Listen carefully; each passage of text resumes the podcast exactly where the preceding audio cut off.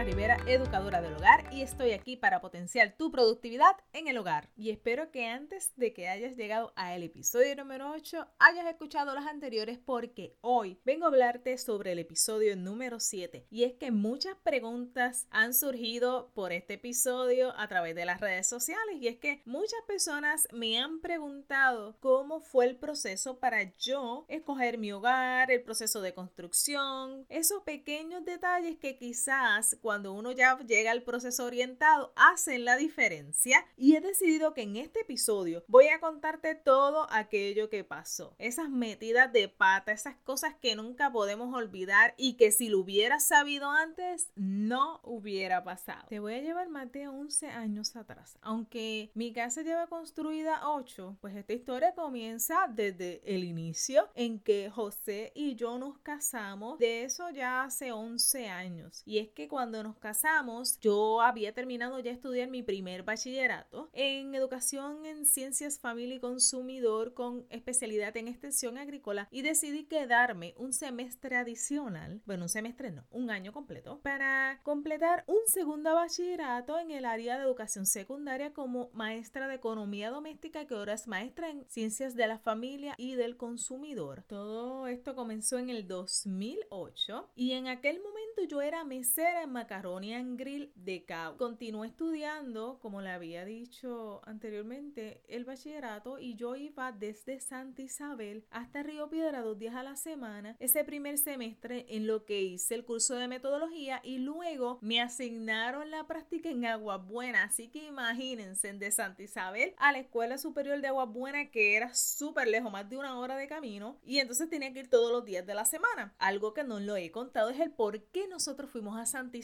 Y es que José es agrimensor. En aquel momento él pasó su primera reválida antes de graduarse. Son dos reválidas y entonces él comenzó a trabajar porque para poder obtener la segunda reválida, además de que es un examen adicional el que tienen que pasar, tienen que haber estado trabajando por mínimo un año. ¿Qué ocurrió en aquel momento? Fue un año de elecciones y ustedes saben qué pasa en los años de elecciones y es que los políticos se ponen creativos a cambiar leyes a gusto de ellos. Y lo voy a hacer, lo voy a decir así claramente. En aquel momento, para beneficiar a algunos, esta ley en vez de ser un año, la cambiaron a que la persona tenía que estar cuatro años como agrimensor en entrenamiento, aunque hubiera pasado las dos reválidas. Así que ustedes se imaginan, nos mudamos a Santa Isabel porque era un punto medio entre Ponce, que era donde José estaba trabajando con una compañía, y el punto medio entre Ayabucoa, que es donde viven nuestros familiares, los familiares de José y los familiares míos, porque aunque ustedes no lo crean, nosotros somos vecinos, no vecinos así de un lado a otro, pero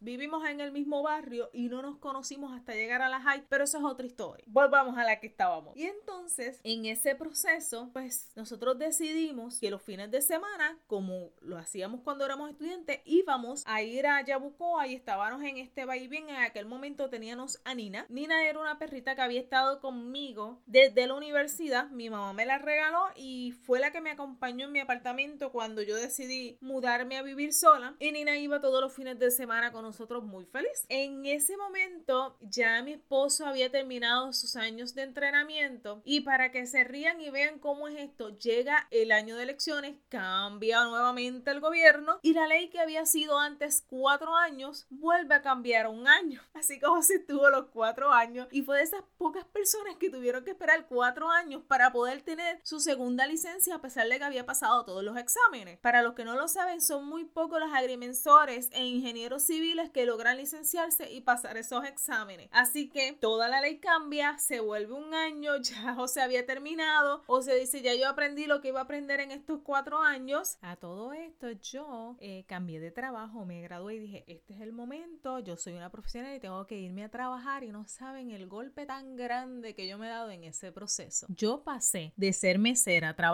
cuatro días a la semana y ganarme semanal 400, 500, 600 dólares a ganarme quincenal 600 dólares como maestra de artes culinarias y repostería en una cárcel de menores. Así que ustedes se imaginan el golpe tan grande que yo me di en ese proceso de que yo decía, yo quiero ser una profesional, pero no sabía el sueldo. Así que en ese proceso hubo un vaivén, todos los años cambiaba de lugar de trabajo porque era donde consiguiera con el departamento de educación, pero tuve la gran experiencia de poder aprender algo que nunca pensé, nunca pensé aprender lo que era artes culinarias y repostería, certificarme como maestra vocacional y eso no duró mucho porque no me realmente a mí en la sala de clases no es algo que me, me encante y mucho menos con adolescentes. Así que, ¿saben qué aprendí de ahí? Unas recetas excelentes y unos compañeros que hoy día son mis amigos, fueron los primeros que hice y se han mantenido. Y en todo este proceso, un día mi esposo me decía, yo me cansé de vivir acá, ya yo me cansé de todo esto, yo quiero irme a trabajar independiente. Y yo dije, bueno, ¿tú estás seguro? Me dice, sí, ya tengo todo. Y en ese proceso, pues fuimos poco a poco haciendo su clientela y un día mi abuelo me dice, ¿por qué tú no te vienes para acá, nena? Él me decía, Nana, él murió hace dos años. Y él me decía, ¿por qué tú no vienes para acá? Y yo, bueno, abuelo, pero es que, ¿dónde yo voy a vivir acá? Yo no tengo casa acá, yo no tengo lugar. Es que tu papá tiene un terreno ahí, ¿por qué? ¿Por qué tú no te vienes para ahí? Y entonces entre ellos dos eh, me convencieron, mi esposo estaba convencido, él decía que quería regresar al lugar donde se crió. Esa primera segregación que José hizo como agrimensor fuera de su casa, porque si no tienes un terreno segregado no puedes construir, no te van a dar una hipoteca y mucho menos van a darte los permisos, porque el detalle es de que si yo construyo sin permiso, yo no voy a tener derecho ni a tener agua ni a tener luz. Así que a todas estas nosotros comenzamos el proceso, pero yo no estaba muy segura. Yo siempre pensé quedarme en la ciudad, siempre viví eh, pensé en, vivir en San Juan. Me fui a los 18 años y decía que yo no quería regresar al campo, pero quizás era un lugar un poco más tranquilo, un poco más fácil, pero un poco más complicado para el trabajo. Ahí todo fue fluyendo y decidí viajar porque ese fue mi tercer año como maestra de artes culinarias y repostería y ese tercer año yo lo hice en la cárcel de menores de Guayama, que fue donde yo comencé, que aunque no lo crean, me gustó mucho más la experiencia que en una escuela regular. Así que decidimos comenzar con ese proceso para julio del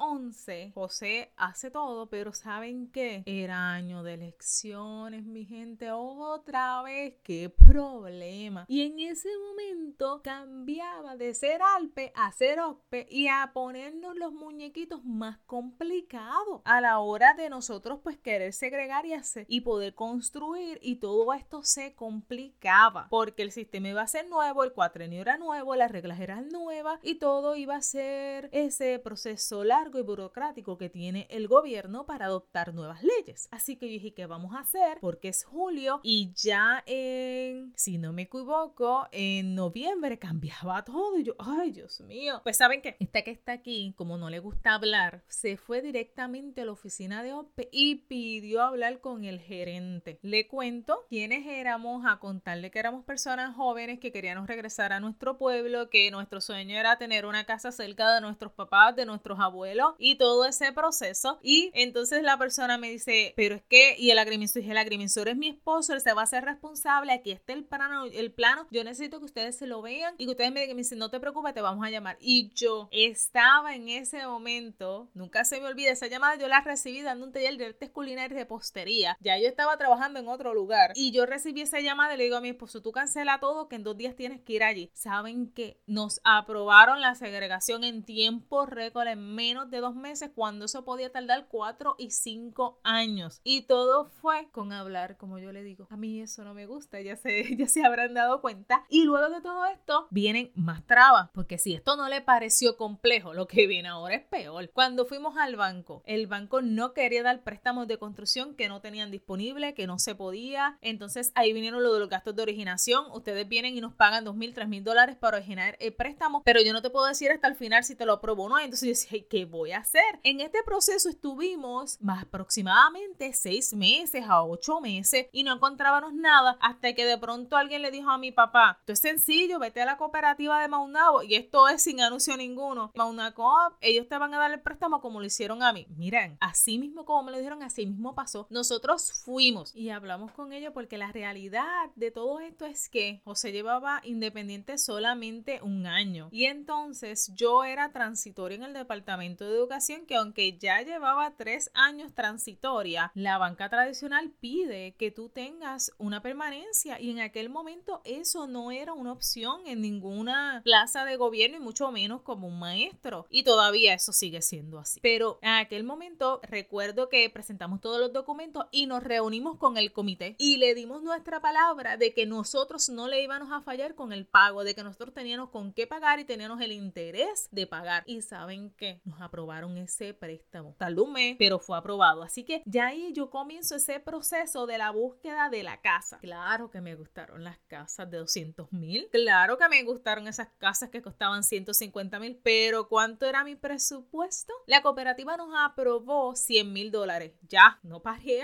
más. Tenía que ser hasta ahí. Así que comenzamos buscando qué opciones se adaptaban a nuestra vida en el momento y a lo que queríamos para el futuro. Y con, fuimos buscando muchas casas prediseñadas. ¿Por qué prediseñadas? Las casas prediseñadas ya tienen lo que son los permisos. Así que es mucho dinero menos que yo tengo que gastar. Dinero que no teníamos. O sea, estábamos comenzando, como quizá muchos de ustedes que me están escuchando hoy, estábamos comenzando, no teníamos absolutamente nada. Ustedes no me van a creer que para yo poder sacar un dinerito, para comenzar con la permisología, para pagar los gastos de segregación, para pagar lo que era la maquinaria para preparar el terreno, para pagar por, para que te entregaran el plano. Pero entonces luego de eso es que tú vas a la cooperativa y le dices, esta es la casa, cuesta esto, cuesta esto y esta es a la compañía a la que le vas a tener que pagar y es tanta cantidad. Porque recuerden que tú estás comprando los materiales y obviamente el préstamo te cubre los gastos de los materiales de la casa y luego tú tienes que tener otra parte del préstamo que es con la que tú vas a hacer la casa, que esa es la parte que le vas a pagar al contratista. Para yo poder cubrir esos primeros gastos entre José y yo, José buscó una forma de ahorro, pero saben que yo me fui atrás a ver dónde yo podía sacar dinero y yo comencé a llenar las planillas de años anteriores que yo nunca llené, porque al yo ser mesera, pues recuerden que la mayoría de las propinas son en cash, así que no llenamos planillas porque no llegábamos a más de 10 mil. Ahí yo que hice, pues nunca las llené, pero fui la llené y cada planilla fueron mil dólares, así que ya tenía cuatro mil dólares y comenzamos todo el proceso con 10 mil dólares en el bolsillo. Y quizás esta cantidad te suena bastante alta, pero no dio ni siquiera para comenzar. Esto se acabó en el momento en que hicimos el terreno para ponerlo plano y poder ubicar la casa y todo lo demás, ya ahí no nos quedaba dinero. Entraron en ese proceso, entraron esas amistades que están ahí, pero que nunca nos vemos, pero sabemos que podemos llamarle y nos van a resolver. Y llegaron unos cuantos. Unos donaron la máquina y nosotros podíamos solamente el costo del maquinista, otros donaron de su tiempo para pintar la casa. Miren,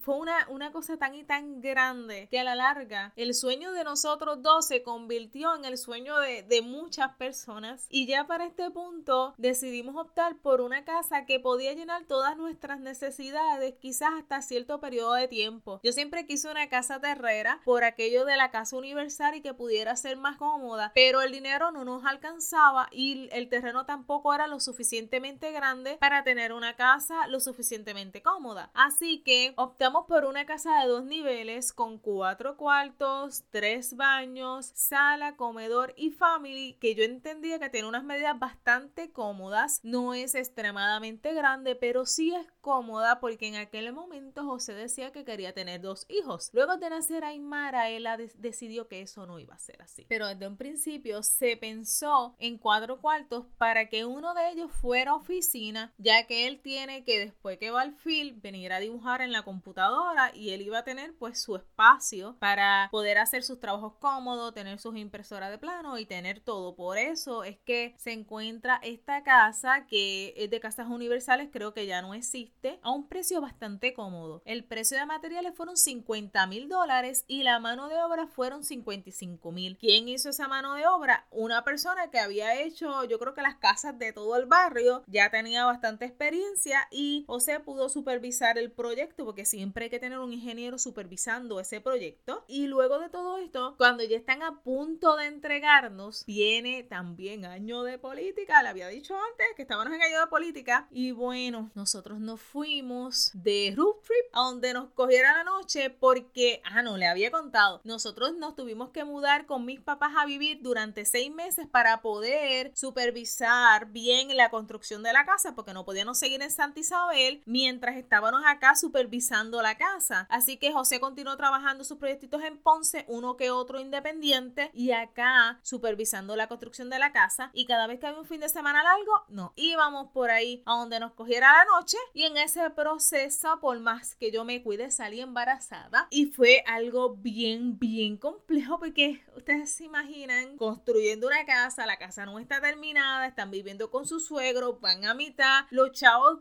están contados ahí, contaditos, contaditos, contaditos, y de momento viene un bebé. Bueno, ese principio del embarazo fue algo bien, bien extraño. Yo soy de las que le gusta dormir. Yo estuve, yo me levantaba a las cinco y media y llegaba temprano al trabajo. Yo entraba a las siete y media en Guayama. Eso nunca ocurría. Y fue un cambio bien grande. Tenía mucha energía, muchas, muchas energías. Para un 22 de julio nos entregan la casa. Esa fue nuestra primera noche aquí. Imagínense mudando cosas de la casa de mi mamá que tenía yo guardada de mi, de mi apartamento cuando vivía sola, de la casa que alquilamos cuando nos casamos. En ese movimiento yo seguía haciendo todo, acomodamos todo, estaba todo listo, pero un detalle bien, bien importante y que lo digo para que ustedes vean cuál es el proceso y quizás ustedes dicen yo no tengo nada. Pues bueno, nosotros tampoco tenemos lo más básico, nevera y estufa que nos regaló mi mamá cuando nos casamos, los gabinetes que vinieron con la casa, un gavetero y una cama que en aquel momento no recuerdo la razón por la cual no pudimos montarla y era, ah, ya me acordé, era que se rompió en el proceso de la mudanza y necesitabas unas reparaciones, pero nosotros queremos estar en nuestra casita. Y olvídate. Así que el matre lo pusimos en el suelo y dormíamos con un matre en el suelo. Luego ya para el 30 de julio yo estoy terminando mi primer eh, trimestre de embarazo, cuando se supone que ya todo está bien y ahí es donde todo se comenzó a complicar. Yo siempre digo que era la cuestión de, de tener que levantarme de ese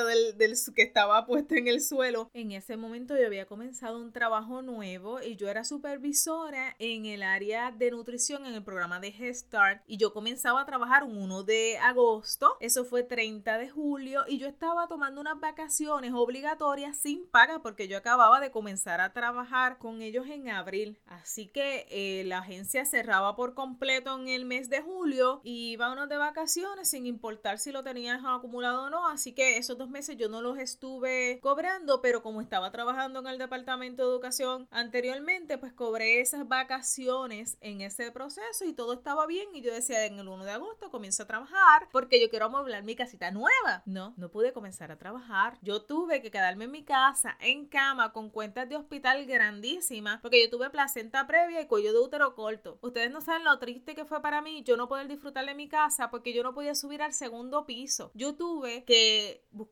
una cama que mi mamá me regaló, ponerla en el family y ahí era donde nosotros dormíamos en una cama full. Ah, porque no saben qué. Esto vino después de la segunda hospitalización porque en la primera a mí lo que me dijeron era tienes placenta previa, cuello de útero corto, te amarramos y tu vida normal, vas a seguir todo normal. Pues nos fuimos y compramos una cama King. José dijo yo no quiero deudas, la voy a comprar cash y fueron 3 mil dólares. ¿Sabes qué pasó? A los cuatro días me toca regresar al hospital y en ese momento me dicen ya no puedes subir al segundo piso y con una cama de 3 mil dólares en un cuarto, durmiendo en una full, en un family. Así que ustedes se imaginan eso. No fue fácil, no fue un proceso fácil, no fue un proceso llevadero, pero fue algo que logramos, algo que logramos y yo les quiero decir que sus sueños se pueden lograr, que va a coger su tiempo, que lo que vemos a través de las redes sociales no es lo que siempre pensamos, todo tiene un camino, hay personas que la tienen más fáciles y otros las tienen más difíciles. Lo importante es mantenernos en esa ruta, mantenernos en ese camino, tener quizás la fe si tú crees en algo, tener las ganas de seguir progresando, tener las ganas de hacer algo, de tener algo distinto, de lograr ese sueño que tú quieres. Porque muchas veces ustedes al verme piensan, mira qué fácil lo tiene, mira lo que tiene, eh, mira cómo lo tiene, pero han sido años, muchos años y muchas historias tras de todo aquello que yo tengo, porque yo sé que ustedes son mucho más jóvenes que yo, los que ustedes me ven, los que me escuchan, los que me siguen son mucho más jóvenes que yo. Ya yo tengo 36 años, son muchos años de trabajo, muchos años de experiencias bien bonitas, muchos años de experiencias horribles, de cosas que nos marcan, que nos hacen ser personas distintas. Así que yo te animo con esto a que tú continúes haciendo lo que estás haciendo, a que no pienses que es imposible. Sí se puede lograr aquello que tú quieres. Lo importante es ir por el camino, formas que quizás están a la mano para nosotros, porque las tenemos y están ahí. Lo que pasa es que no las conocemos. Se trata de educarnos, de mantenernos enfocados en aquello que deseamos, en aquello que queremos, que siempre van a haber obstáculos, pero van a haber formas de resolverlo. También quizás en el proceso cambiamos de idea y qué bien que eso pase. Eso quiere decir que estamos evolucionando, que estamos creciendo y que estamos madurando. Así que recuerda, aquí tienes una amiga, aquí tienes una persona con la que puedes contar, con la que puedes preguntarle aquellas cosas que quizás no sabes y que quizás yo sé o quizás no sé, pero puedo ayudarte a conseguirlas. Así que te deseo mucho éxito en tus metas futuras, sean cual sean. Y será hasta un próximo episodio de Amando tu Hogar con Rosana Rivera. No olvides seguirme en las redes sociales como Stylist Professional Mom. Hasta la próxima. Y no olvides rodearte de aquello que realmente te gusta y te llena.